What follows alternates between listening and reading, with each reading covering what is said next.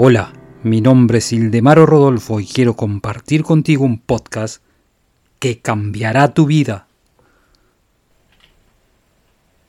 La interacción necesaria entre la conciencia y la inconsciencia requiere también de una interacción entre los correspondientes sistemas nerviosos.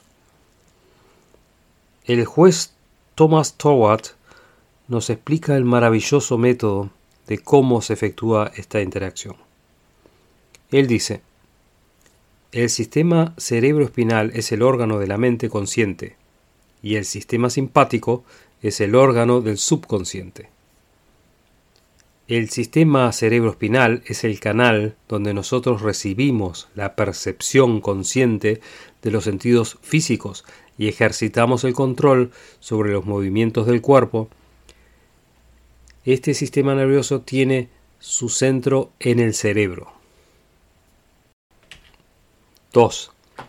El sistema simpático tiene su centro en una masa de ganglios en la parte de atrás del estómago y es conocido como el plexo solar, y es el canal de esa acción mental por la cual inconscientemente dirige las funciones vitales de nuestro cuerpo. Sigue mi podcast y te daré la llave que abrirá todas las puertas del éxito.